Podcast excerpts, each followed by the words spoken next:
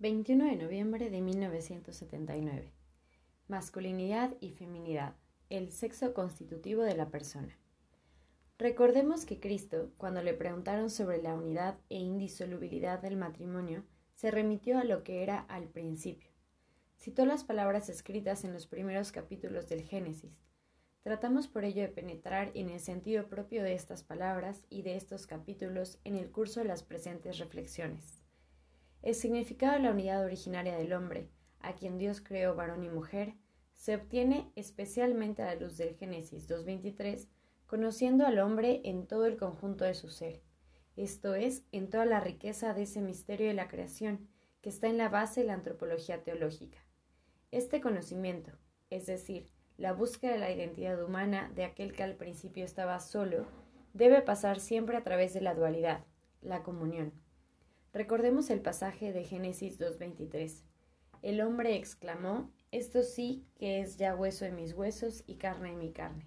Esta se llamará varona porque el varón ha sido tomada. A la luz de este texto comprendemos que el conocimiento del hombre pasa a través de la masculinidad y feminidad, que son como dos encarnaciones de la misma soledad metafísica frente a Dios y al mundo, como dos modos de ser cuerpo y a la vez hombre que se recíprocamente, como dos dimensiones complementarias de la autoconciencia y de la autodeterminación, y al mismo tiempo como dos conciencias complementarias del significado del cuerpo. Así, como ya demuestra el Génesis 2.23, la feminidad en cierto sentido se encuentra a sí misma frente a la masculinidad, mientras que la masculinidad se confirma a través de la feminidad. Precisamente la función del sexo, que en cierto sentido es constitutivo de la persona, no solo atributo de la persona, demuestra lo profundamente que el hombre, con toda su soledad espiritual, con la unicidad e irrepetibilidad propia de la persona, está constituido por el cuerpo como él o ella. La presencia del elemento femenino junto al masculino, y al mismo tiempo que él tiene el significado de un enriquecimiento para el hombre en toda la perspectiva de la historia. Comprendía también la historia de la salvación. Toda esta enseñanza sobre la unidad ha sido expresada ya originariamente en Génesis 2.23. La unidad de la que habla el Génesis 2.24, y vendrán a ser los dos una sola carne, es sin duda la que se expresa y se realiza en el acto conyugal. La formulación bíblica, extremadamente concisa y simple, señala al sexo, en feminidad y masculinidad, como esa característica del hombre, varón y mujer, que les permite, cuando se convierten en una sola carne, someter al mismo tiempo toda su humanidad a la bendición de la fecundidad.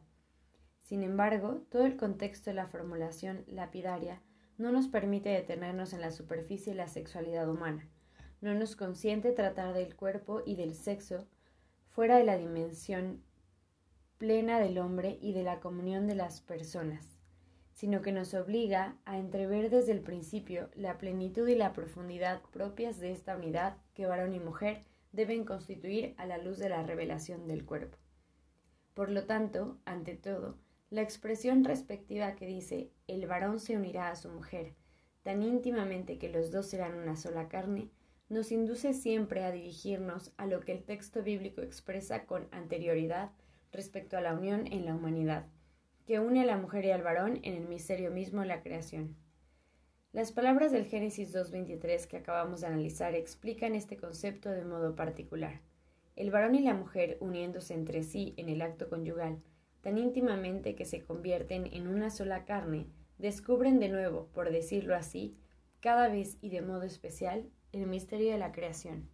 Retornan así a esa unión en la humanidad, que les permite reconocerse recíprocamente y llamarse por su nombre como la primera vez.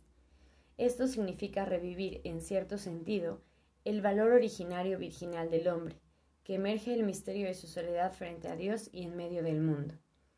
El hecho de que se conviertan en una sola carne es un vínculo potente establecido por el Creador, a través del cual ellos descubren la propia humanidad, tanto en su unidad originaria como en la dualidad de un misterioso atractivo recíproco pero el sexo es algo más que la fuerza misteriosa de la corporeidad humana, que obra casi en virtud del instinto.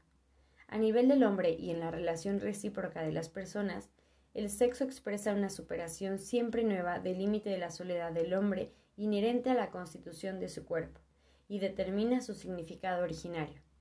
Esta superación lleva siempre consigo una cierta asunción de la soledad del cuerpo del segundo yo como propia. Por esto está ligada a la elección.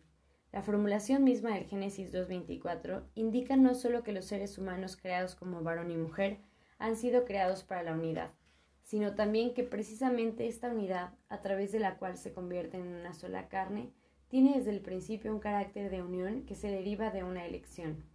Efectivamente leemos el hombre abandonará a su padre y a su madre y se unirá a su mujer. Si el hombre pertenece por naturaleza al padre y a la madre en virtud de la generación, en cambio se une a la mujer o al marido por elección. El texto del Génesis 2.24 define este carácter del vínculo conyugal con referencia al primer varón y a la primera mujer, pero al mismo tiempo lo hace también en la perspectiva de todo el futuro terreno del hombre. Por esto, Cristo en su tiempo se remitirá a este texto de actualidad también en su época. Creados a imagen de Dios también en cuanto forman una auténtica comunión de personas. El primer varón y la primera mujer deben constituir el comienzo y el modelo de esa comunión para todos los varones y mujeres, que en cualquier tiempo se unirán tan íntimamente entre sí que formarán una sola carne.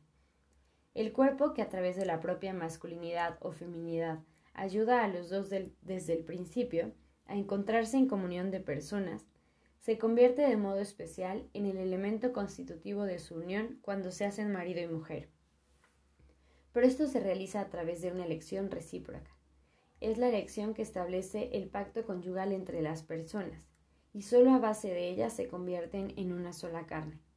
Esto corresponde a la estructura de la soledad del hombre, y en concreto a la soledad de los dos.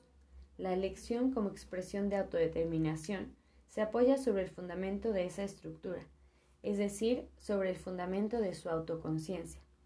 Solo a base de la propia estructura del hombre, él es cuerpo y a través del cuerpo es también varón y mujer. Cuando ambos se unen tan íntimamente entre sí que se convierten en una sola carne, su unión conyugal presupone una conciencia madura del cuerpo.